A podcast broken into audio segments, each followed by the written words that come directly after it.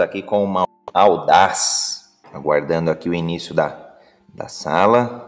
Legal, aqui ó, Jornada Ágil às 7h31, encontros diários aqui na mídia André R. Sanches, nas mídias, né? Na sua mídia preferida e também aqui no Clubhouse. Clubhouse que tem sido um aplicativo muito utilizado pelo, pelo pessoal aqui no Brasil, para várias discussões, várias salas produtivas, tem sido muito bacana.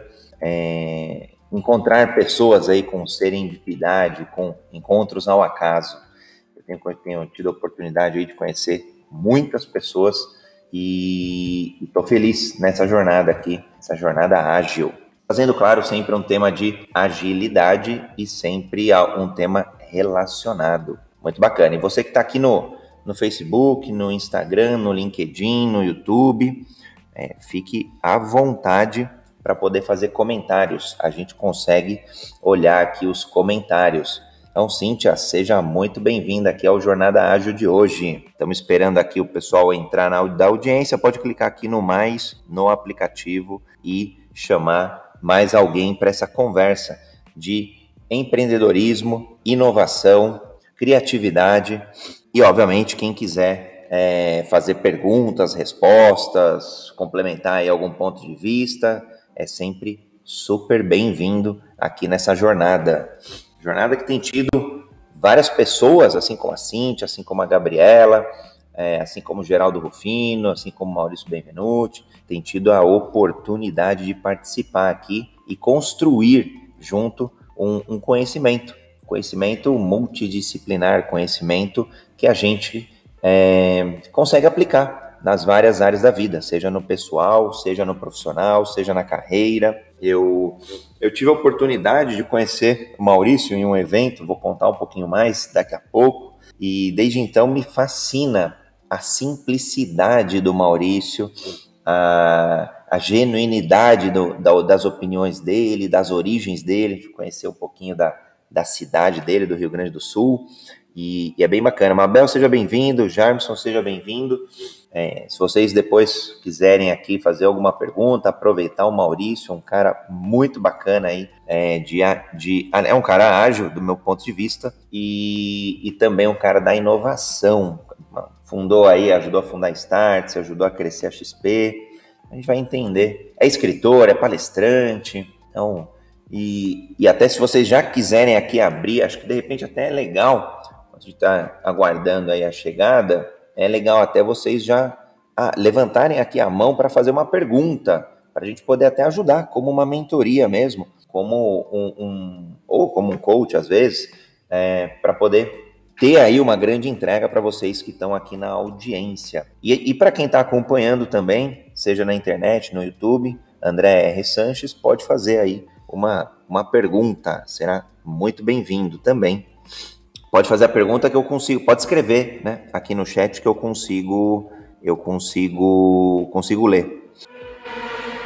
Vamos só aguardar mais uns, uns minutinhos. Bacana, legal, legal. Seja bem-vinda, Gabi. Pode chamar aqui mais, mais alguém para nossa conversa. Eu tô, vou clicar aqui no sinal de mais, vou chamar aí o pessoal para discutir, para engrossar o caldo, né, para a gente ter uma uma manhã aí super produtiva, super inspiradora, motivadora, desafiadora também, porque é, do que eu tenho lido sobre inovação, do que eu tenho lido é, sobre. Tem, tem, muita diversidade, então é, é bem bacana que a gente acaba complementando. Quanto mais diverso for, mais rico é o é ambiente que a gente está inserido e mais ricas são as ideias Olha só, a gente já tem até aqui uma, uma pergunta. Vou abrir aqui para o Jarson, enquanto a gente aguarda aí o, o Maurício. Não sei se de repente ele teve aí algum problema, mas daqui a pouquinho ele se conecta aí com a gente. Seja bem-vindo, Jarson. Pode fazer aí uma pergunta, fala de onde você veio. Bom, é, bom dia, é, bom dia a vocês. Vou falar meio enrolado por mi portunhol, tá? Tranquilo. Eu, meu nome é Jess Wyans, sou produtor, diretor de cine cinema, televisión y teatro. Eh, moro, eh, soy ecuatoriano, mas atualmente moro em São Paulo. Eh, bom, eh, primeiro eu queria perguntar, eu estava vendo o grupo, eh, a sala, e queria entender um pouco como seria a dinâmica da sala, que, quais são os temas que se, vão ser abordados no dia de hoje, porque eu cheguei, me chegou o convite por Instagram ontem, e ontem não logrei entrar, então eh, hoje queria, me deu curiosidade. Legal, muito, muito boa pergunta. Bom, o Jornada Ágil surgiu dentro do Clube House, foi uma iniciativa aqui que a gente começou despretensiosa, depois ela foi tomando corpo, ela foi crescendo, ela foi expandindo. E agora ela está em um formato que são encontros diários, todo dia às sete e meia da manhã, horário de Brasília, aqui de São Paulo, e a gente trata o um grande pilar, dois grandes pilares como agilidade, como ser ágil profissionalmente, pessoalmente, corporativamente, no empreendedorismo. A gente começa a aplicar isso é, em todas as áreas da vida. E aí, óbvio, a gente passa por uma cultura, a gente passa por um mindset, por pensamento, a gente passa por ferramentas, por é, metodologias, por frameworks. Por exemplo, a gente tem aqui na sala o Dairton, que é o CEO da Agile Trends, é, que faz um trabalho incrível aí aqui no Brasil de disseminação de, dessa cultura, de, desse pensamento, das ferramentas, provoca discussões, faz eventos, tem uma série de iniciativas. Por exemplo, e aí, óbvio, a gente no final do dia, a gente tem que passar por soft skills, hard skills, então a gente acaba correlacionando algum tema. Então, a gente já falou de comunicação, a gente já falou de inteligência emocional, a gente já falou de diversidade, é, a gente já falou sobre carreiras e transições de carreiras, mas sem liderança, é, indicadores, que mais? A gente, já falou bastante coisa, a gente está no episódio 29 e, e todos eles estão gravados, então se você precisar acessar o histórico, é, perdeu por algum motivo, é, precisa ali de, de alguma ajuda, por exemplo, na liderança, poxa, como ter uma liderança mais ágil? Então, tem lá um episódio que está gravado aí nas mídias André R. Sanches. E desde então a gente tem é, divulgado nas, nas mídias também, porque a gente pensou de uma forma inclusiva em como levar o que estava sendo discutido aqui dentro do Clubhouse para fora. Então a gente começou a distribuir essa discussão e a permitir que outras pessoas também participassem. Então hoje o Jornada Ágil ele está sendo, ele tem evoluído, né, de forma até bem ágil para as mídias, para que outras pessoas participem. Então aqui a gente tem pessoas que estão além de nos ouvindo aqui na, na discussão, a gente tem pessoas que estão acompanhando no YouTube, no Instagram, no Facebook, no LinkedIn, no Periscope, no Twitch. E aí, porque divulgar o stream é super, super tranquilo, super fácil, Jarson. Olha, é, olha só quem temos aqui na, na sala, o Maurício, eu vou, vou, vou fazer as honras aí de, de, de recebê-lo, mas você entendeu, Jamerson, a dúvida aí? Foi tranquilo? É, eu entendi e, e sou feliz de estar, de poder estar nesta sala também, porque inclusive eu estou em esse lugar, estou produzindo um filme independente que fala sobre violência à mulher e, e está sendo um trabalho muito forte todo no país, porque moro em um país que não é meu e as dificuldades são maiores, sobretudo las em questões de liderança, como você falou, porque eu sou o dono da produtora e, e a la vez meu trabalho é mergulhar por trazer mais pessoas profissionais pretas, mulheres dentro da área audiovisual, sobretudo cinema, y eso cada vez se torna más complejo porque tener acceso a varios recursos, tanto públicos como sociais, es mucho más complicado, mas siempre es posible cuando se toma lugares de lideranza. Y, yo que esta sala va a ser muy importante para mí, muy importante mesmo para lo que yo faço, para lo que estoy haciendo, inclusive para las campañas que estoy haciendo en conjunto de, con un filme. Y, y eso, ¿no? Perfeito, Se, seja muito bem-vindo, com muito gosto, que São Paulo le, te reciba muito bem. Maurício, seja muito bem-vindo, meu querido. Uma honra, uma alegria, uma gratidão e uma tremedeira danada de ter você aqui na sala, meu querido. Que é isso, André. Muito bom dia, muito bom dia a todos e todas. Um prazer imenso estar aqui. Eu já estou vendo que tem muitos amigos aqui na, na audiência, o Brunão, a Sônia, a Sônia é uma das maiores especialistas em pessoas, em gestão de pessoas do Brasil, está aqui também. É, e é um prazer estar contigo aqui, André, e com toda a sua audiência. Legal, Maurício. Já te coloquei aqui de moderador também, e aí você vendo a oportunidade aqui, pode ficar super à vontade das pessoas irem complementando o caldo. Bom, fazendo rapidamente a audiodescrição, eu sou André Sanches, homem, pele branca, é, cabelo em pé, em geral por gel. Eu tenho o olho castanho, esverdeado e tô sempre sorrindo. A foto tá um pouco mais executiva, fundo cinza e um, e um terno preto com camisa branca. Maurício, faz tua audiodescrição. A gente tem umas tem pessoas aí é, portadores de necessidades visuais e a gente acaba fazendo a audiodescrição. Tem sido aí uma boa prática no Clubhouse. Maurício, cabelo castanho, é, mais ou menos comprido, pele branca, olhos castanhos também, com barba.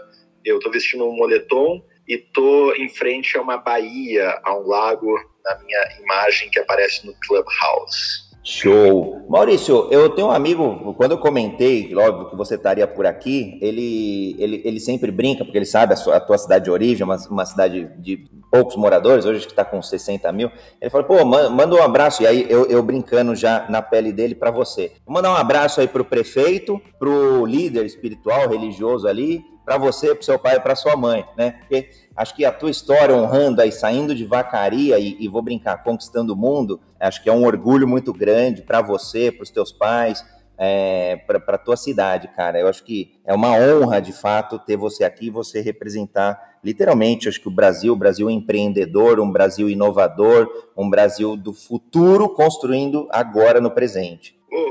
André, assim, cada pessoa tem uma origem. Eu estou vendo aqui, ó, uma Marina, Paty, Danilo, Marta, Sônia, Thaís, Angélica, Gabriel, Elmer, Lotte, Rafael. Assim, cada pessoa vem de algum lugar, cada pessoa vem de uma terra, cada pessoa vem uh, de um ambiente que lhe deu valores e princípios que cultiva na vida. Então, muita gente me pergunta, Maurício, você fala tanto de vacaria, no meu TED eu falei, onde eu palestro eu falei, é, nas, nos eventos que eu faço nos Estados Unidos, é, mas por que eu falo isso? Porque, para mim, um dos pontos mais importantes e até difíceis de você absorver na vida são os valores que você carrega. E eu devo muito isso ao meu município. Eu não só nasci lá, mas morei 16 anos no interior do Brasil. Fui criado no interior, então é, é por isso que eu, com muito orgulho, eu sempre menciono de onde eu vim. Eu acho que é uma forma de honrar, Maurício. A gente, bom, quando a gente teve um fórum aqui, por exemplo, de constelação sistêmica, constelação familiar, e tem uma das leis lá que é muito honrar o, o a tua origem. E eu vejo isso muito em você. Eu acho que eu te conheço, conheci você no, no evento lá no NAU de agosto de 2017. E lá com o Robertinho Chic, toda a turma lá do, da editora Gente. E naquele momento foi muito bacana que eu conheci o Maurício, é, palestrante, que hoje, é, sei lá, que hoje está 100 vezes melhor do ponto de vista de palestra, de conteúdo, de tudo, falando aí mais tecnicamente falando. E, cara, você me deixou com um, um, um frisson, uma loucura, porque quando você mostrou aquela lista com os 10, as 10 principais tendências, o que olhar, eu fiquei aflito. Falei, caramba, meu, preciso começar a olhar tudo isso. E uma que me chamou a atenção, eu tenho formação de, em tecnologia e sempre acompanhei, sempre tive ali um, é, mais próximo de tecnologia. Você fala inteligência artificial, inter, internet das coisas. Poxa, bacana, para mim estava mais perto. A hora que você mostrou bioimpressão, eu, eu fiquei chocado. Eu falei assim, caramba. E foi muito rápido a sinapse, porque eu falei, poxa, daqui a pouco vai dar um problema aqui, eu vou lá, imprimo o osso, resolvo e acabou. De forma simplista, claro, ali na hora, mas desesperado, Maurício, por querer entender esse futuro, né? Então, assim, já, já esquentando aqui, que tendências, Maurício, do ponto de vista de tecnologia, talvez que, que a gente aqui, que a audiência, precisaria estar mais antenada para começar a discutir hoje essas, não vou dizer tendências, mas tecnologias que, que vieram para ficar. Porque hoje tem tanta coisa, tanta coisa, cara, que, que é Bitcoin, NFT, dá para fazer uma lista rápida aqui com 20, 30, 40 itens. Talvez três que você destacaria, Maurício, para a gente ficar atento.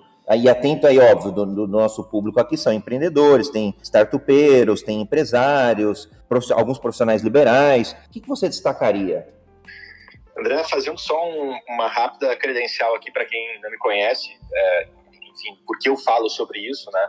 Uh, depois de sair de Vacaria, eu, eu fui para Porto Alegre, e aí, entre idas e vindas, eu acabei uh, entrando na XP Investimentos no início da operação da XP no Brasil, isso era 2006 para 2007, quando a empresa tinha 35 pessoas, e eu trabalhei a expansão da XP Brasil, abrindo os escritórios da XP é, uh, Brasil afora, junto com o Pedro Engler, fomos sócios que criamos essa estrutura de afiliados da XP. Eu fiquei oito anos e meio como sócio da XP e em 2015 eu tomei a decisão de sair da XP e me reposicionar, mudar minha carreira e eu fui para o Vale, fui para o Vale do Silício. E aí desde 2015 eu moro no Vale, nesse momento eu estou no Brasil por conta da pandemia, minha casa está num storage fechada lá, empacotada no Vale do Silício. E aí por conta de estar no Vale. O Vale é uma região da Califórnia que nas últimas seis, sete décadas vem produzindo boa parte das inovações que o mundo consome. Né? Lá surgiu Google, Apple, Netflix, Uber, Airbnb, Tesla, HP, GoPro e tantas outras empresas. É, eu acabei mergulhando nesse mundo da, da, tecnologia, da inovação, das startups e como tudo isso se conecta com, com corporações, com empresas, com o futuro do trabalho, das profissões. É, e é por isso que hoje eu falo muito sobre, sobre esses assuntos.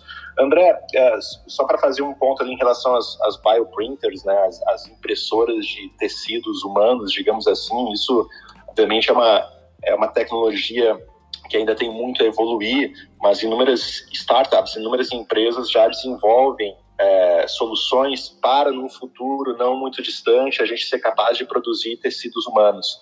É, e aí imagina você, né, à medida em que a gente puder imprimir um órgão. Cara, isso, isso é uma conversa muito lá para frente, mas imagina quando a gente puder imprimir um, um, órgão do nosso corpo e a gente não precisar ficar na fila de transplante, o quanto isso pode evoluir. Eu não vou entrar muito nesse assunto aqui porque é muito lá para frente, mas quem quiser é só colocar bioprinter no bioprinter no Google que vai ter uma porção de é, de exemplos. Mas respondendo a sua pergunta, André, eu acho que tem uma primeira tecnologia que já se fala muito uh, e, mas, mas certamente é, é a tecnologia que talvez seja a que mais vai impactar o mundo nos próximos anos. Muita gente fala que hoje a inteligência artificial é a internet desse século.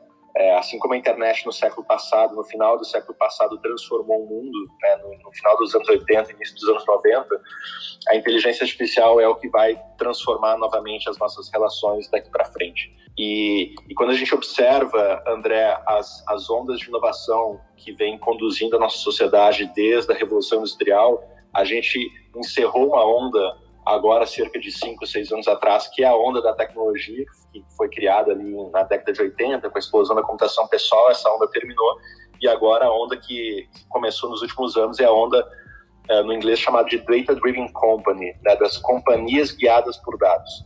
E esses dados, e como é que você... É o famoso novo petróleo, né? Exatamente, os dados, the data is the new oil, os dados são o novo petróleo. Como é que você guia uma companhia por dados? é, inteligência artificial é uma solução que permite isso. Então, a, a primeira, a primeira, é, a primeira tecnologia que eu colocaria aqui das três que você é, me, me, me, pediu, digamos assim, na sua pergunta, inteligência artificial certamente é, tem que estar no radar hoje de todo mundo, uh, independente dos segmentos, seja você um médico, um contador, um advogado, um professor. Só para você ter uma ideia, André, em 2018, a Universidade de Stanford adicionou no currículo de medicina dos alunos da Escola de Medicina de Stanford a disciplina de Data Science, de ciência de dados, que é justamente, ou seja, entender minimamente como é que a tecnologia hoje afeta o nosso dia a dia, seja quem for você, seja quem qual for a sua profissão, hoje é fundamental, é imprescindível. Eu diria que a o desenvolvimento dessa consciência digital hoje, André, é a matemática do século XXI. Assim como a gente teve que aprender a fazer conta, somar, diminuir, dividir, multiplicar para poder trabalhar, hoje em dia eu tenho que entender minimamente como é que o online potencializa o offline, como é que o digital potencializa o analógico. É, esse é o mundo que a gente vive, querendo a gente gostar ou não. Então, a, entender minimamente desses conceitos né, e como isso impacta a minha vida e como eu posso usar tudo isso para melhorar a experiência dos meus produtos, dos meus clientes, a satisfação e por aí vai, hoje é fundamental. Então, inteligência artificial certamente é uma tecnologia imprescindível para isso. Eu colocaria aqui, André, o desenvolvimento da consciência digital não é uma tecnologia, não é uma tecnologia, mas isso é imprescindível para as pessoas, eu já comentei. É, é como se fosse um apoderamento do digital, né? Eu, eu tenho essa leitura quando você fala do desenvolvimento da consciência digital. Sem sombra de dúvidas. É, é, sem sombra de dúvidas, é um empoderamento, é, é, entender, é entender como que esse universo hoje cada vez mais acessível de soluções que nos cerca, como que a gente pode fazer uso disso. Acho que a, a pandemia ela potencializou muito esse esse aspecto, né? E, uh, a gente já vinha numa evolução, em uma curva crescente de adoção tecnológica, mas a ideia da pandemia é que potencializou isso por uma escala muito mais rápida e que atingiu muito mais pessoas. só para fechar, então, inteligência artificial, a segunda tecnologia, eu coloco ali é, a blockchain, NFT, isso, isso são tecnologias cada vez uh, mais exigidas, eu diria, pela própria sociedade, na medida em que eu preciso garantir a autenticidade de algo, uh, isso hoje é imprescindível, né? Quando a gente fala de NFT, enfim, isso, o NFT nada mais é do que o Blue Badge do Instagram na vida real, né? Onde eu consigo certificar de que algo é algo uh, e que tem e que tem validade, tem valor e enfim. e que não pode ser copiado, né? E que não pode ser copiado. Então, isso hoje no mundo onde tem muita espuma, né, André? Tem muita, muitos, é muita espuma hoje que tem no mundo e as pessoas elas querem conseguir se certificar de alguma forma né, se aquilo é de fato aquilo e eu não posso copiar. Então, essas, essas ferramentas, blockchain, NFT, é, enfim, elas tendem a ganhar cada vez mais espaço nos próximos anos. E eu vou pegar aqui uma última, que não é uma tecnologia, mas é uma derivada das tecnologias que hoje existem, que são as ferramentas de atendimento, uh, que permitem cada vez mais entregar um atendimento é, personalizado, é, individual, uh, por meio de texto ou de voz para as pessoas, que são os chatbots e por aí vai. Existe um, um conceito nos Estados Unidos, André, que é quando, quando muita gente faz essa pergunta, quais são as tecnologias que você é, elenca? E muita gente fala nas ABCs, ABC, que é uma referência justamente a Artificial Intelligence, que é inteligência artificial, B de blockchain, que é o que a gente falou aqui, blockchain, NFT, essas soluções que permitem garantir a autenticidade de algo, e terceiros chatbots, que são essa, essa leva de soluções que permitem você entregar um atendimento mais personalizado às pessoas. Então, ABCs, ABC, inteligência artificial, blockchain, NFT e chatbot. Show, matou a pau, Maurício. Acho que eh, do ponto de vista, essa última, principalmente do ponto de vista de customer experience, de client experience, te permite é, um potencial tão grande. Eu estava acompanhando ontem um lançamento né, de marketing digital de uma pessoa e a gente estava falando justamente isso, que tem pessoas gastando milhões ali quase em lançamentos, por exemplo, e, e, e não é feito mais nada, levando todo mundo e, e com pouco, muito, muito pouca customização. E quando você começa a colocar esse tipo de experiência personalizada de encaminhar a mensagem correta, no momento correto, da forma correta, é, para o cliente correto ali no momento da jornada do cliente dele, é, você potencializa a tua venda em, em, eu não lembro o percentual, mas não sei se era 20, 30, era um, era um percentual muito relevante. Gostei, Maurício. É, e, e, aí, André, assim, acho que um ponto interessante, já que a gente está no Clubhouse, que é uma social media baseada em áudio, em voz, uh, quando a gente fala de atendimento e de serviço de atendimento aos clientes, a voz ela entra cada vez mais como, como um, um, um elo é, imprescindível para as empresas e para as pessoas se preocuparem. Isso por inúmeros motivos. Uh, né, um deles pela velocidade, porque é muito mais rápido a gente falar do que a gente escrever. Né? O ser humano ele, ele fala 150 palavras em média por minuto e só consegue digitar 50, então a gente é três vezes mais rápido na, na fala do que no texto. É, pela questão própria da, da, proximidade humana, né? A voz ela conecta as pessoas de uma forma que, que o texto muitas vezes não é capaz. Uh, e a gente viu nos últimos anos essa explosão dos, dos smart speakers, né? Que os assistentes de voz, né? As Alexas, Google Homes pelo mundo, isso é um e são, e são devices muito baratos do ponto de vista tecnológico. Né? Nos Estados Unidos, uma Alexa custa 39 dólares. Eu não, não tenho ideia do preço no Brasil, quanto custa um. Eu não sei se tem aqui para vender, eu acho que tem, mas eu não sei quanto custa no Brasil. Mas é por isso que hoje tem 150 milhões de americanos que têm um smart speaker em casa, porque, porque preço não é o problema. Se, se, se não, não é barreira de entrada. Perfeito. Não é barreira de entrada. E aí o seguinte, André, onde é que eu quero chegar com isso? Na medida em que a gente tem cada vez mais pessoas dentro de casa com device como esses, que por voz te entrega soluções, te entrega é, informações sobre o tempo, notícias, conecta a tua casa com ar-condicionado, com a luz, então você passa a interagir com os, os elementos da, da, da, sua residência por meio de voz. Na medida em que você tem isso, uh, primeiro, enquanto negócio, é, a gente pode estar na iminência, André, de começar a interagir com marcas invisíveis. Eu tive um evento na, na South by South, que é um dos grandes eventos de inovação que acontece em Austin todo ano, em 2019, que um dos temas de um, de um painel foi justamente marcas invisíveis. E aí eram profissionais de marketing que estavam discutindo como que eu vou construir uma marca num mundo onde as pessoas vão se comunicar cada vez mais apenas por voz. E, e aí a, a, discussão era a marca,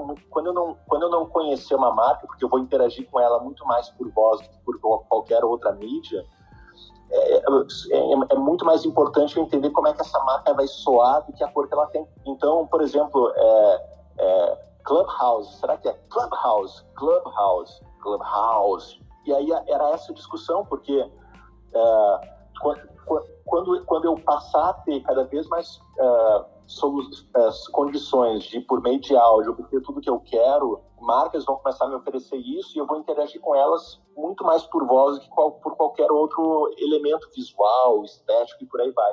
Então, olha que loucura. É, então, esse, esse, esses elementos que, que a tecnologia nos, nos proporcionou nos últimos anos, elas elas hoje estão aqui no mercado, elas estão hoje fazendo cada vez mais parte da nossa vida, do nosso dia a dia, da nossa vida, e tendem a abrir soluções que hoje ainda se parecem inimagináveis quando a gente pensa em cada uma delas. Literalmente os Jetsons no dia a dia, Maurício. Eu gosto muito quando você fala do, desse, da consciência digital, do apoderamento da tecnologia como um meio de facilitar. Eu tenho dois filhos, o Bernardo está com oito anos, o Guilherme está com, tá com seis.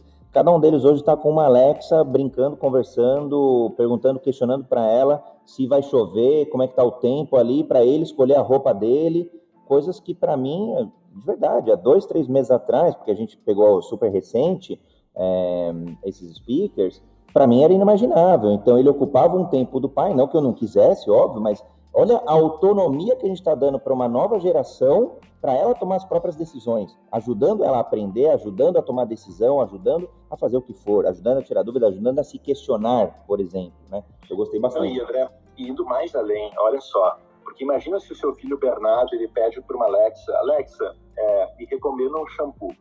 A Alexa, ela vai por meio da, do comportamento do seu filho com ela, por meio do que ele pede, do que ele acessa por meio desse device e por meio de inúmeras outras variáveis que a própria Amazon Alexa possui, vai sugerir um shampoo. É, e aí, sob ponto de vista, trazendo isso para o mundo dos negócios, olha só, é, imagina, a gente tem hoje, pegando o mercado americano, que é, o, que é o dado que eu tenho, não brasileiro, mas a gente tem hoje 150 milhões de devices como esse nos Estados Unidos, ou seja, metade da população americana metade. tem devices como esses.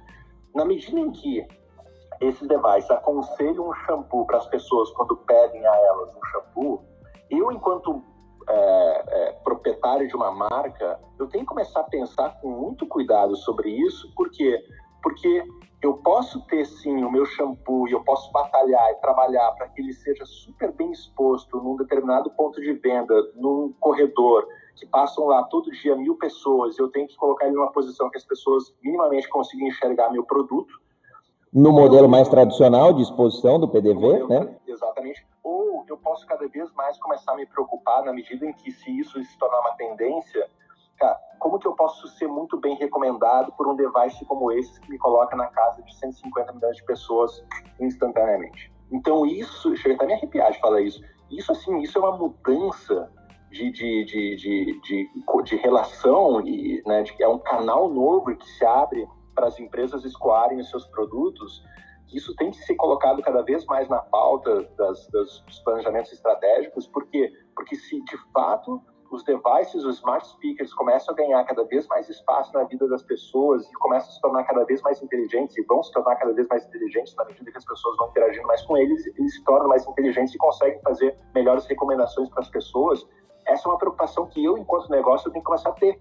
Por quê? Porque uma coisa é eu estar tá lá tendo que me preocupar com 500 pontos de venda que passam 100, 150, 200 pessoas por dia para o meu produto estar tá lá bem posicionado. Outra coisa é me preocupar como eu vou ser posicionado num device como esse que me coloca na casa de milhões de pessoas da noite para o dia.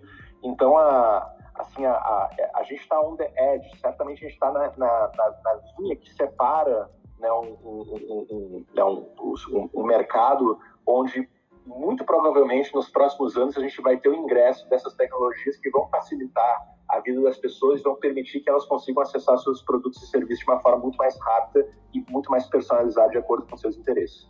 E do ponto de vista, isso do ponto de vista estratégico, para as empresas olharem como uma nova oportunidade, do ponto de vista dos produtores desses speakers, olha o, o, a a posição difícil de não se manter numa posição de conflito de interesse? Porque senão você poderia eh, ter alguém que está é, pagando mais ali para ter um shampoo, para recomendar melhor um shampoo do que outro, por exemplo. Então, eu, eu fico, é. fico, preocupado com esse ponto, porque daqui a pouco, assim, então a Amazon vai abrir um mercado de disputa de quem paga mais é mais recomendado, e aí passa a ter conflito de interesse. Pra caramba, assim, a Amazon lançou nos Estados Unidos um micro-ondas e aí, cá entre nós, André, se eu chegar para a Amazon e perguntar, a Amazon me recomenda micro-ondas, é, assim, muito provavelmente ela vai recomendar o micro-ondas dela. Exato. Ou, ou, ou, enfim, ou por algum outro motivo, mas, mas o ponto é, naturalmente que essas empresas, sabe que essa é uma discussão boa, porque uh, a gente tem, se a gente pegasse a lista das maiores empresas do mundo na década de 80, a gente veria claramente as empresas no topo do ranking, cada uma, cada uma detendo o controle de um segmento. Você tinha uma empresa de petróleo, você tinha uma de mídia, você tinha uma de cigarro, você tinha. É, então, era, era uma empresa atuando em um segmento.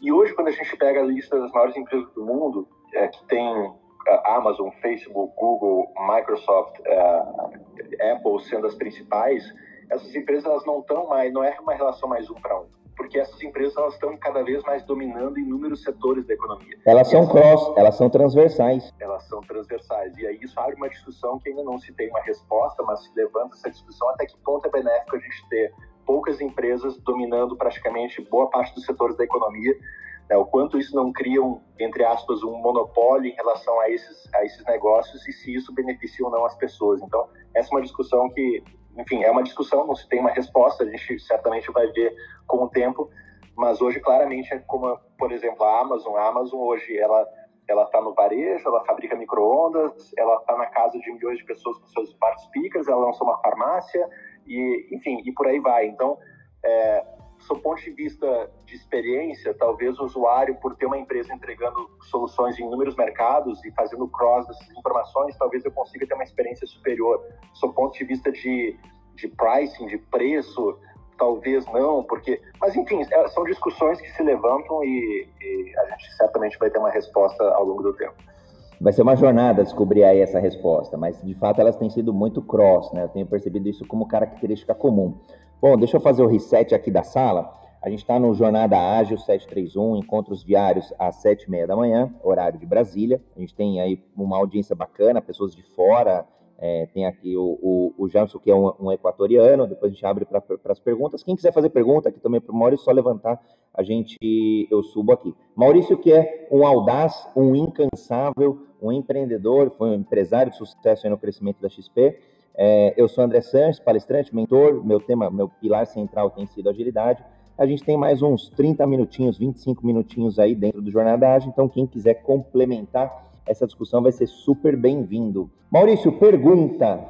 É, e era a pergunta que eu ia fazer quando você comentou na, na, da tua carreira na XP. Bom, você alavancou todo o crescimento da XP. Como que foi essa transição de carreira? Ela foi mais planejada ou ela foi é, é, você encontrou o teu propósito, missão, falou agora eu vou mergulhar, vou dar o salto da fé e vou e vou partir para o meu propósito. Pergunto isso, Maurício, porque tem algumas pessoas aqui que eu, que eu tenho contato que estão nessa dúvida, que estão é, no momento, talvez, até de não trabalhar mais no setor que quer ou com da forma que quer e talvez está pensando em mais, namorando um pouco mais o empreendedorismo e foi isso que você acabou fazendo.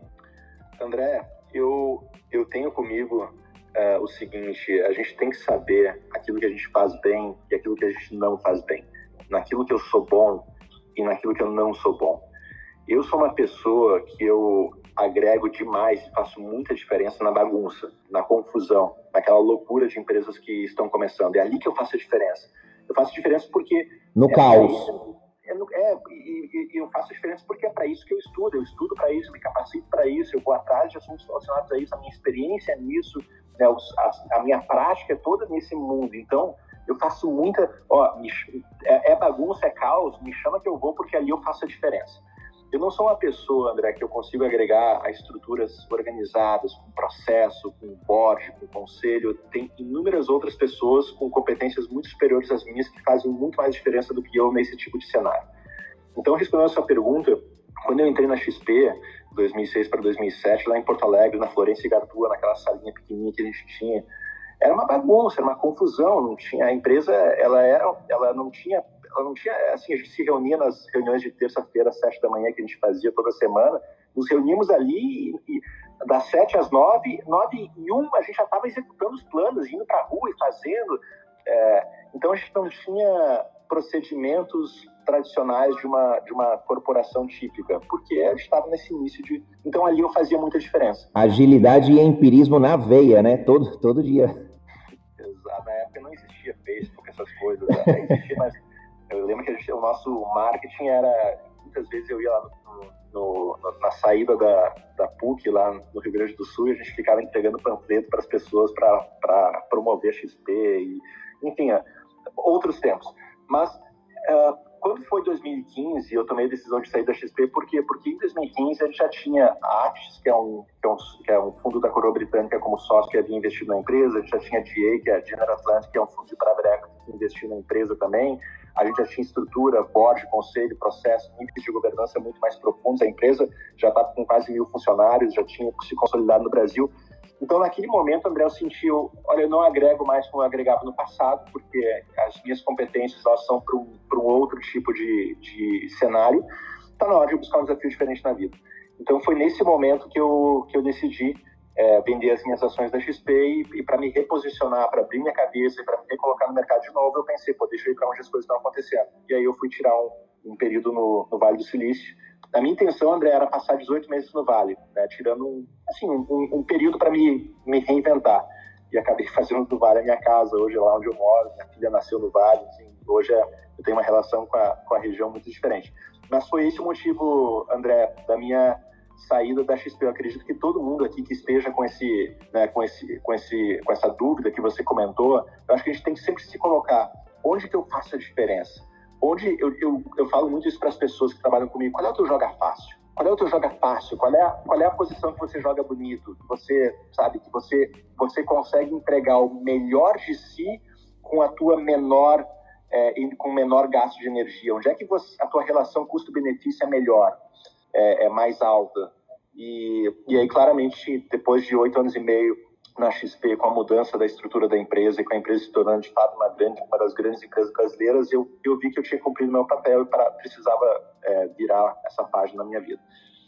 Show! Excelente. Eu, eu gostei bastante de, do joga fácil. Acho que fica muito claro assim que posição que você está jogando que contribuição que você está dando. É, e aí óbvio chega um momento que cai a motivação e aí é a hora da reflexão né? A hora de cair ter uma, uma autoconsciência de é hora de mudar? Acho eu gostei bastante aí. Vamos jogar fácil. É, e sabe que isso, isso para mim é um conceito que vai muito, muito além uh, uh, e, e, e, cada vez deve ser encarado de uma, de uma forma mais, mais uh, presente no, no, dia, no dia a dia de empresas e corporações, porque muitas vezes, sabe, André? Na verdade, muitas vezes não, na maioria das vezes, a gente tem um conceito de que para eu crescer numa estrutura corporativa, eu tenho que naturalmente assumir cargos de liderança, eu tenho que liderar pessoas, eu tenho que virar um gerente, virar um diretor, virar um C-level, porque é assim que eu cresço, é assim que eu evoluo, é assim que meu salário aumenta, é assim que eu consigo ter um futuro melhor na minha organização.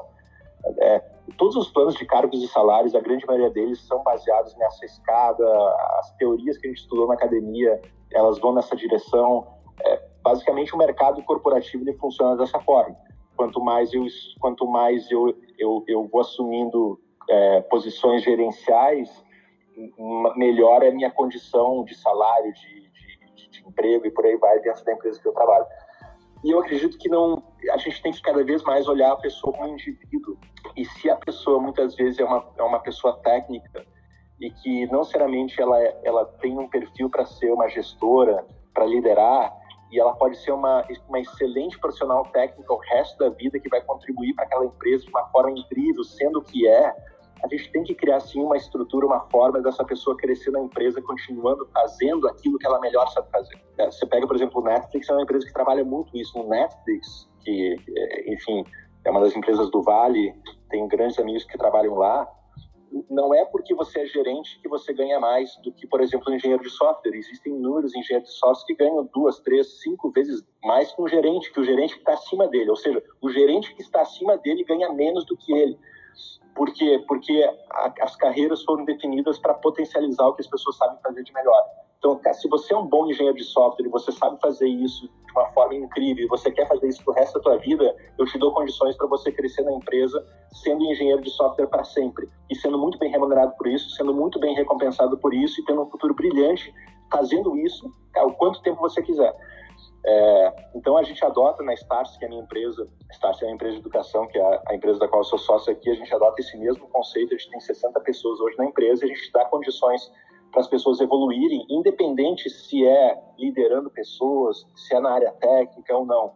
A gente busca colocar as pessoas certas na, na posição em que elas mais sabem jogar, que é a questão do joga fácil. E naquela posição, a gente dá um caminho, a gente cria condições para ela, ela evoluir dentro da empresa. Então, acho que esse é, trabalhar carreiras nesse sentido eu, é, é, difícil, existe todo um sistema construído para isso, que não é de hoje, que é, é um, existe aí há 50, 60, 70 anos. Eu vou brincar, existe um sistema feudal, organizacional, estrutura organizacional, é um sistema feudal que funcionou mal mal até os, os, os últimos tempos. Agora, na, na, meu entendimento, assim, você está falando de talentos, né, Maurício? Talentos, gente boa, a gente quer do lado, jogando junto, jogando fácil. Sem sombra de dúvidas. Acho que a, a, a, se alguém aqui tem um negócio, não só quem tem negócio, mas se eu estou numa empresa e eu quero que essa empresa evolua, essa empresa só vai evoluir se tiver gente boa. É, muitas vezes a gente confunde as coisas. É, não, vou construir um projeto e esse projeto vai ser feito dessa forma e depois vou trazer o time aqui. Não, não, não, não, não, não assim, você não constrói uma empresa, você constrói um time, o time constrói a empresa, o time que você tem da empresa que você é. é. é. assim, se eu tiver cercado de gente ruim, vai ser o ruim que vai entregar. Se eu tiver cercado de gente boa, o potencial de eu entregar coisas melhores aumenta. Ah, Maurício, mas isso não é romântico de falar. Não é romântico, mas é a realidade. A realidade é essa. É, é por isso que a, a, o alinhamento em pessoas é um alinhamento que tem que ser feito com o maior número possível de, de, de, indivíduos dentro de uma organização, porque quanto mais pessoas pensando em pessoas dentro de um ambiente corporativo, mais a gente consegue criar esse drive de trazer talentos, atrair pessoas boas para o nosso time. É, então, assim, acho que o, o, o, é por isso hoje, inclusive, André, tem algumas empresas que eliminaram o setor de RH, né? No final de 2019, início do, antes da pandemia, esse assunto ele até foi um pouco mais visto e foi mais comentado, mas não porque o setor de RH não é importante, não, é pelo contrário. Todos são RH. Exatamente. É porque, assim, não é responsabilidade de um setor de, de, de cinco pessoas, é uma preocupação do time como um todo, porque quanto mais pessoas preocupadas em pessoas, eu tenho uma capilaridade muito maior né, de atrair talentos, gente boa e por aí vai. Então, é, certamente pessoas é um alimento vital que contribui para o sucesso de qualquer estrutura corporativa. Show, Maurício. Vou abrir aqui para a sessão de perguntas, aqui começando pelo Jarmson. Seja muito bem-vindo ao Jornada Ágil, nosso equatoriano já aqui em São Paulo. Pode fazer uma pergunta aí para o Maurício, para mim. É, pode falar português, eu falo português também. Devagar eu falo. É, então, eh, mais que a pergunta, eu concordo com muitas das coisas que, que ele apontou e, e falou, realmente é o que a pandemia nos fez, nós que como microempreendedores, nos fez entender esse lugar de, de, de ter uma equipe totalmente, como seria a palavra? Uma equipe totalmente experiente no que se está fazendo. Uma equipe humana que permita criar esse lugar que o cliente precisa ver porque se não nos, não nos colocamos com pessoas muito profissionais que possam criar esse time, essa equipe, eh, realmente o resultado não vai ser o mesmo, sabe? E eu aprendi com isso. Realmente, mais que pergunta, era esse lugar de escuta que é dar-se conta que eu não estava errado em perceber essas coisas. E, e, e, obrigado, Maurício, porque várias coisas que você colocou aqui é, são muito importantes. Então, e para mim, cria um lugar de discernimento muito, muito maior. Valeu, Gerson. Obrigado, bem. Obrigado. Obrigado, Gerson. Seja muito bem-vindo. A gente tem aqui também um assíduo frequentador da Jornada Ágil, Cassim. Seja muito bem-vindo novamente, meu amigo. Pode abrir o microfone, fazer um complemento aí, uma pergunta. Bom dia, pessoal. Bom dia, Maurício, André. Bom demais estar aqui com vocês de novo. Eu queria, na verdade, trazer um, um ponto aí, até vou contextualizar um pouquinho aí, trazer até para ter a visão aí do Maurício, a sua e do restante do pessoal, né? Eu, eu tive o prazer de estar no Vale em 2012, vi muita coisa legal, então entendo muito aí a visão que o Maurício tem, acho que é, realmente é um ambiente muito fértil, né?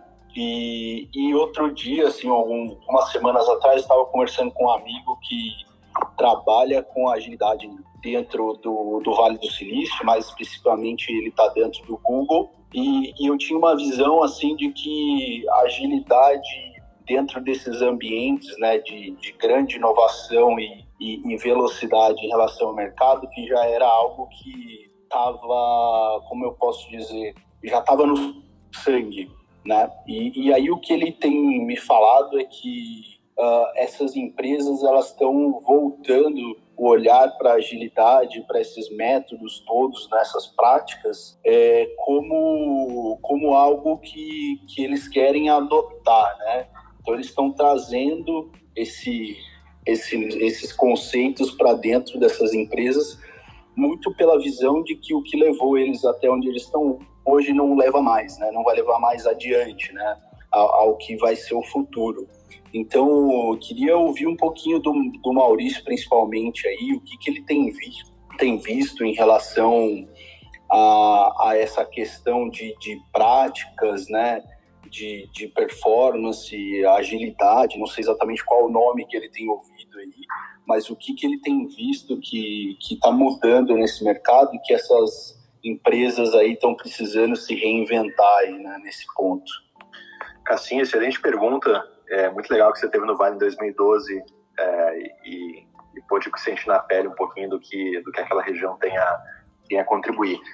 Uh, assim, é inegável a capacidade que essas empresas, e a gente está falando aqui uh, de Facebook, Google, Apple, Amazon, Amazon não está no Vale, está em Seattle, junto com Microsoft, mas, enfim, é, é, inegável o poder e a capacidade que essas empresas têm de construir soluções que impactem a nossa vida é, pela, pela estrutura que têm, pelo knowledge, pelo conhecimento que possuem, pela capacidade de atrair talentos, que a gente estava falando antes. Né? Essas empresas conseguem, por tudo que elas têm e, e, e podem oferecer, atrair talentos os melhores do mundo todo. Então, é inegável a capacidade que elas têm de, de poder contribuir positivamente para nossas vidas. Mas esse ponto que você tocou, ele faz muito sentido e, e deixa eu é, buscar exemplificar e, e, através de uma situação que aconteceu comigo. A gente na Starse, a gente construiu a Starse University, que é a nossa, o nosso braço educacional no Vale do Silício. A gente tem uma sede em Palo Alto, que é uma das cidades do Vale. A gente já levou mais de 5 mil pessoas para os nossos programas que a gente realiza. Uh, e a gente tem cerca de 500 instrutores uh, do Vale do Silício, que são pessoas que trabalham na região, que são os nossos instrutores, são pessoas que, na, que, que trabalham no dia a dia de empresas e que é, compartilham seu conhecimento com os nossos alunos. E um desses instrutores é o Steve Blank, e a gente acabou criando uma relação muito muito estreita com ele. Steve Blank é considerado o pai do empreendedorismo moderno. Ele é ele, ele foi ele foi o professor do, do Eric Rie, que escreveu o livro A Startup Enxuta, que virou muito mais que um livro, um movimento é, difundido no mundo todo. E o Steve Blank, é, uma vez conversando com ele, ele contou a seguinte história para gente. Ele falou, olha, quando o Macron foi eleito na França é, como presidente, ele me ligou e disse, Steve, eu quero transformar a França numa startup nation, numa nação startup. Eu quero levar esse conceito de startup assim para o dia a dia dos franceses. Eu quero transformar isso aqui né, num, num, grande ambiente de, de, né, de, de, de empreendedorismo, de agilidade, por aí vai. E eu queria ir para o Vale, Steve Bank. Eu queria conhecer o Facebook, queria conhecer essas empresas, queria conhecer o Google, por aí vai, para aprender com isso. E aí Steve Bank respondeu para ele o seguinte: Olha, você vai vir para o Vale, se você quer realmente transformar a França numa startup nation, indo para o Vale conhecendo o Google, Facebook, você vai aprender muita coisa e vai levar coisas incríveis. Mas se você quer realmente conhecer o, assim, a, a matriz, a espinha dorsal, né, os fundamentos do que vão transformar a França na nação startup que você tanto quer, você tem que ir para o underground. Foi essa palavra que usou. Você tem que, você tem que ir para o subway, pro, pro, pro, você, tem que descer, você tem que ir lá para baixo, onde a turma está é, botando a mão na massa e voltando todo dia para casa com a mão cheirando peixe. você tem que ir lá e você tem que, você tem que ir nas incubadoras, nas aceleradoras, você tem que falar com as startups, você tem que conhecer, porque esse é um mundo hoje que vai te ensinar muito mais né, nesse, né, nessa questão de agilidade do que essas grandes empresas que têm sim muito a ensinar, mas já estão num estágio de, de, de, de constituição de negócio muito diferente. E aí o, o, o Macron foi para o Vale do Silício junto com o Steve Blank e eles foram lá, passaram três dias, o Steve falou, andando pelas, pelas startups e pelas incubadoras e conhecendo essa turma que está todo dia né, ralando para caramba, porque a, então, Cassim, acho que respondendo a sua pergunta, uh, acho que primeiro, essas grandes empresas de tecnologia, elas têm uma capacidade, um poder e uma condição incrível de, de, fazer a diferença por tudo que elas têm, por capital, por acesso, por conhecimento, por atração de talentos, é inegável. Mas, ao mesmo tempo, existe um universo ágil de... É, né, existe o Titanic e existe a lanchinha pirata. A lanchinha pirata é muito mais ágil, muito mais rápida, ela anda... Ela, Titanic se move muito mais lento, as curvas são feitas de uma em câmera lenta. Então essas empresas maiores elas são muito mais uh, um Titanic, né? E as startups elas são muito mais para lanchinha pirata. E a lanchinha pirata é muito mais ágil, muito mais rápida, muito mais então, acho que esse, esse, é, esse é o meu entendimento em relação a isso. Acho que o, o, a, o universo das startups, do underground, da, do que está em incubadoras, em aceleradoras hoje, ele oferece uma agilidade, uma condição de, de velocidade diferente do que comumente se observa no mercado. Pelo menos essa é a minha visão. Complementando, Maurício, o que eu tenho visto é uma revisitar a, as decisões, né? Muita gente fala de agilidade, então acho que é só ir lá e comprar um produto, comprar uma ferramenta ou até comprar uma metodologia, e obviamente passa pela implantação, pelos ajustes. E então e, e tenho visto muita gente fazendo essa releitura de que o que fato, o que importa são aí na, na, na tua palavra os fundamentos, a essência, é a cultura, é o mindset. A partir daí, o resto é só consequência. O resto é, aí sim, é um framework, é, é, é alguma ferramenta, algum software e por aí vai. Eu tenho visto esse movimento e, particularmente, estou bem feliz de revisitarem esse, esse, esse tema de agilidade. Maurício, aproveitando a tua pergunta, você falou do, do Vale do Silício, né, que, que obviamente tem aí a maior diversidade possível, é, foi construída, acho que com, com, muitas pessoas de fora, e isso é o sabor, é o complemento de vários pontos de vista. É, como a Start, se ela está aí é, em, em, franca expansão, eu vou, vou, brincar aqui, e já com pés fincados aí ao redor do mundo, então a gente tem China, vocês fazem missões lá, lá para Israel, que, na tua visão, Maurício, que outro, outro local se assemelha hoje mais próximo ao que a gente encontra no Vale do Silício e que potencialmente poderia ser de interesse para a gente ficar de olho? Acho que o importante é, é contextualizar o, assim, o Vale do Silício ele, ele representou é, um, um, uma região geográfica de, uh, de, de origem de inúmeras inovações que o mundo consumiu desde a década de 30. A HP, criada em 39, é considerada a primeira startup de tecnologia do mundo. Então, de lá para cá, surgiu esse movimento.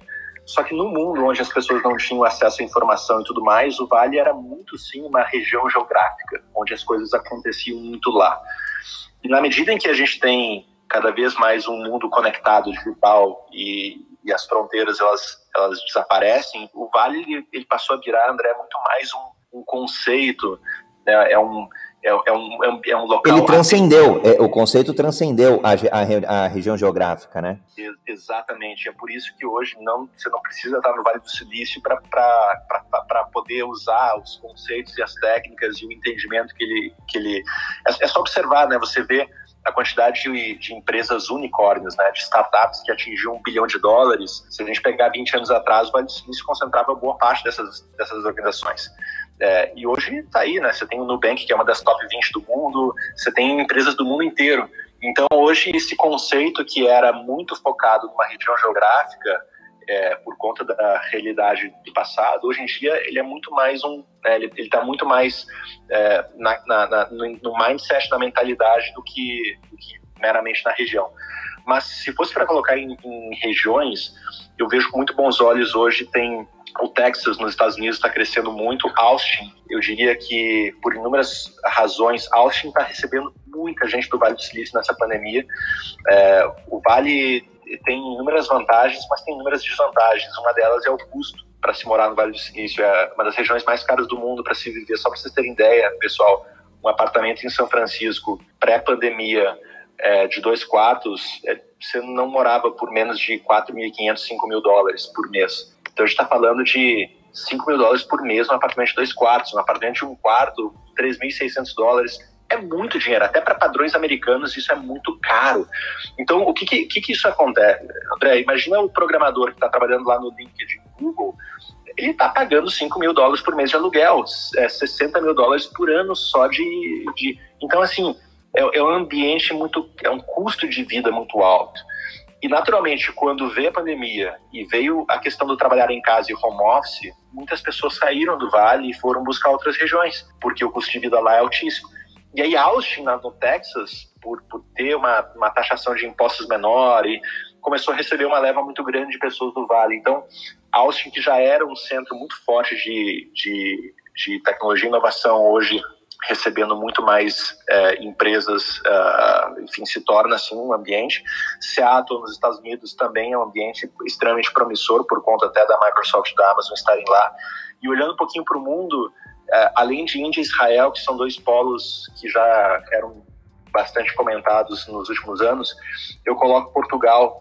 Portugal hoje virou uma porta de entrada para a Europa. É, maior, um dos maiores eventos de startups do mundo acontece em Portugal, que é o Web Summit é, e acabou sendo um evento que trouxe para Portugal uma conotação de, de, inovação e atraiu empresas. E então existe hoje em Portugal e não é porque a gente é, é, fala português que eu estou falando isso, não. É, o mundo está olhando para Portugal com, com, olhos diferentes do que diz respeito à inovação e tecnologia. Então, é, então, eu, eu, eu colocaria esses. É, primeiro ponto, Vale do Silício ele não é uma região, é um conceito. Então, hoje não você não precisa, você pode estar em qualquer lugar e pode usar esses conceitos que o, que o Vale ensina.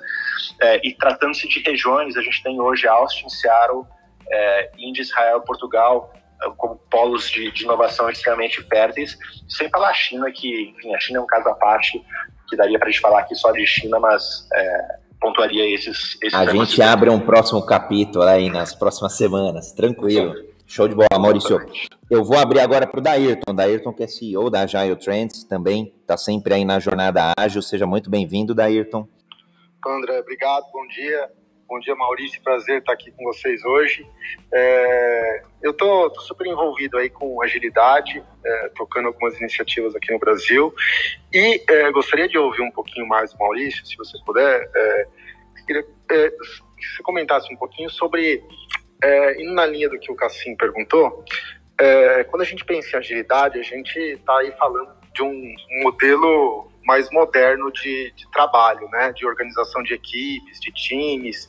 E é, quando a gente e conectando isso com inovação, é, a gente tem aí um, uma, uma maneira diferente de lidar com erro, né? A hora que você está inovando, você não, não tem receita pronta, né? Você tem que experimentar, é, descobrir, aprender, errar, acertar, para encontrar o caminho ali. E, a, desculpa.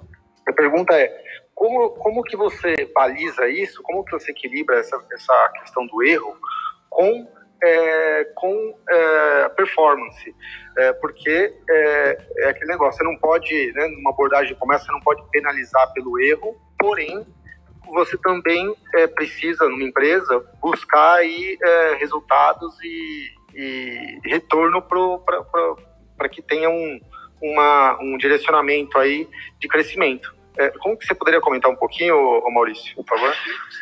Daí um excelente ponto. Eu, assim, nos oito anos e meio que eu fiquei na, na XP, e a XP, ela, a gente só construiu uh, o que construiu por conta de pessoas incríveis, da qual eu tenho, tive o privilégio de ter feito parte de um time de pessoas incríveis que construiu aquele, aquela, aquele início de negócio que hoje todo mundo conhece. Uh, mas durante os oito anos e meio que eu fiquei na XP, eu não fiz essa conta ainda para saber o número exato, mas certamente, Dayrton, eu mais participei e me envolvi de projetos que deram certo do que deram errado. Ou seja, a gente mais lançou projetos que deram errado do que projetos que deram certo.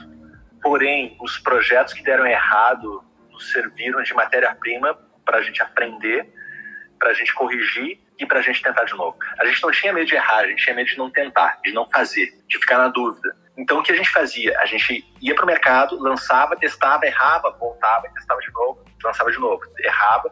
E foi essa sucessiva uh, sequência de tentativas e erros e acertos e aprendizados foi isso certamente um dos elementos que nos permitiu construir uma operação, um negócio diferente, uma indústria extremamente tradicional e regulamentada que é a indústria financeira com o CDM, com o Banco Central e com todas as leis que regem esse mercado. Uh, então, assim, eu, eu, Ayrton, eu, eu tenho uma opinião que, sabe, eu assim, eu sou um pouco contra essa frente que muitas vezes glamoriza o erro e valoriza o erro. Sinceramente, para mim aqui, ninguém gosta de errar. É, assim, tá todo, todo mundo aqui tá para acertar, tá para fazer as coisas e dar certo. E, sinceramente, quando a gente erra, a gente não fica bem. A gente, a gente não, a relação com falha não é uma relação boa. Mas Dailton, quando a gente erra, na minha visão, a gente está diante de uma das raras oportunidades que a vida oferece para a gente aprender como em nenhum outro lugar a gente é capaz é, com todo o perdão às instituições de ensino e academias, mas o erro ele ensina de uma forma como nenhum outro local é capaz de nos ensinar. É uma ferramenta de aprendizagem incrível. Então, a, a, assim, a concepção de, de, erro dentro de um processo de inovação é muito clara, porque quem não erra não inova. O erro ele faz parte da jornada né, de construção de algo inovador, de algo diferente. Então, é, essa é a minha relação com o erro. E olha que interessante, Davidson. Em 2018, eu sou um apaixonado por futebol, e em 2018 eu, eu consegui viver um sonho de, de acompanhar uma Copa do Mundo fora do meu país. Então, eu passei 40 dias na Rússia, é, enfim, bem de fã mesmo, recepcionando a seleção no hotel, aquela coisa. É, mas o, o, meu voo de São Francisco para Moscou fez escala em Helsinki, que é a capital da Finlândia. E eu não conhecia a Finlândia ainda, e eu passei três dias na Finlândia, na, na, em Helsinki, conhecendo. E aí, andando pela cidade, teve um dia que eu fui num pub, era umas 11 horas da noite, é engraçado porque na, no meio do ano a Finlândia ainda tem o sol da meia-noite, então era 11 horas da noite o dia estava claro. E eu lembro que eu conheci uma, um finlandês lá no pub, e aí papo vai, papo vem, e me falou da... Cara, aqui a gente tem o Dia Nacional da Falha, de National é, Failure Day. E o cara, o que, que é isso? Não, isso aqui é um dia, é um, tá no calendário finlandês, dia 13 de outubro. É o Dia Nacional da Falha.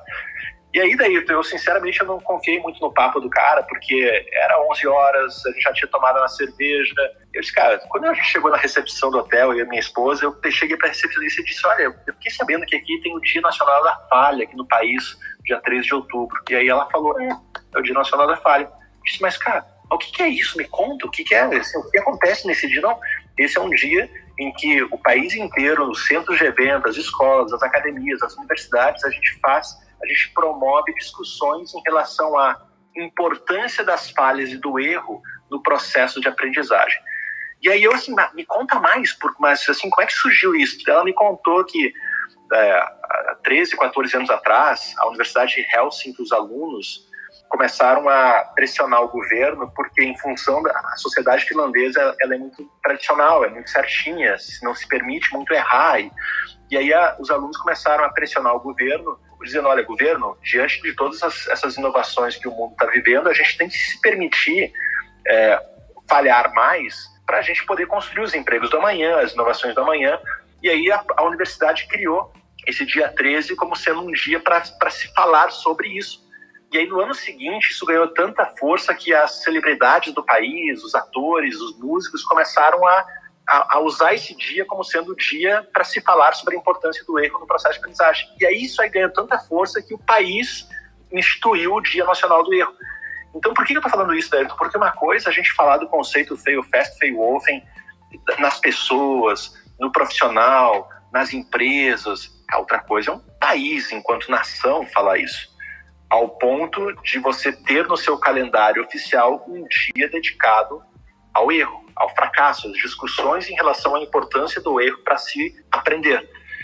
E, então, e, e ainda mais vindo da Finlândia. Por que da Finlândia? A Finlândia é um país que goza de todos os, os indicadores é, de, de, boa educação, de qualidade de vida. Então, eu fiquei raciocinando sobre isso. Cara, o que é um país como a Finlândia que, que é, é, é não sei se alguém aqui já foi para lá, mas é meio que um quase como me parece porcelana, é uma coisa que tudo é perfeito, funciona. É assim, é, é tão. É, destoa tanto do mundo a Finlândia, porque quando eu voltei da Copa do Mundo, o meu voo Moscou-São Francisco também foi com escala em Helsinki. E aí, quando eu peguei o avião em Helsinki, né, e saí daquele mundo Finlândia, onde tudo é. A, a minha relação com, com falha é essa. Eu acho que assim, eu não gosto de errar e eu acho que é, vangloriar o erro não é é, assim, destoa do comportamento humano, mas quando a gente erra, a gente está diante de uma ferramenta de aprendizagem única.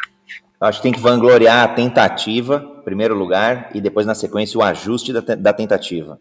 Fantástico. Tentativa e erro, tentativa e erro, com certeza. E o consequente aprendizado que você tem disso. Perfeito. Show. Pode falar, Dayrton. Não, é só agradecer aí, Maurício. Obrigado. E, e, e, aliás, eu também tive a oportunidade de ir para essa Copa do Mundo aí pela primeira vez fora do Brasil. Foi, foi fantástico. Muito bom ouvir tua história aí e saber dessa, desse dia do erro que existe na, na Finlândia. Vou dar até uma pesquisada aqui. Obrigado aí, Maurício. Já vou até brincar da gente fazer isso daí no Brasil, mas não como dia do erro, porque senão pode dar problema. Mas dia aí da tentativa e dia do aprendizado. Acho que é mais oportuno para o nosso contexto cultural. Maurício, eu só tenho que te agradecer o teu tempo, tua dedicação aí, é, você como um incansável, como um audaz é, do empreendedorismo, para mim é uma referência. Eu sou sócio do Instituto Êxito de Empreendedorismo. É, em algum momento aí não sei o quanto que você conhece, acho que é, é uma instituição bacana para você manter contato também. E acho que agradeço aqui todo mundo que está acompanhando aí o Jornada Ágil, todo mundo, a audiência incrível que ficou aqui até o finalzinho, participou das discussões, Cassim, Daírton, Jarson. Hoje, hoje eu estou um dia felicíssimo, Maurício. Gratidão mesmo, gratidão e honra. André, eu que agradeço. É muito bacana a forma como isso se, se concretizou, né? De uma forma simples. O André me convidou, fechado, vamos lá, vamos embora. Falamos no Instagram e marcamos aqui, então, de uma forma muito simples, de uma forma muito ágil, né, André? É, sem, sem procedimentos e formalidades, a, agilidade elas faz as coisas acontecerem realmente rapidamente. Agradeço pela oportunidade, espero poder ter contribuído, aprendi muito com, com as perguntas, com as considerações, com o que foi falado e, e André, estou é, à disposição aí para as próximas. Show de bola, Maurício. Eu acho que a gente foi no estilo lanchinha pirata, porque se fosse o transatlântico aí, manda, manda, manda e-mail, faz isso, olha a agenda aí, talvez a gente consiga para daqui uns três meses. Verdade, isso aí, André. Maravilhoso dia para ti, Maurício. Maravilhoso dia para toda a audiência e nos vemos amanhã no Jornada Ágil, sete e meia da manhã. Valeu, pessoal. Bom dia. Valeu. Abraço. Valeu, Valeu, abraços ágeis.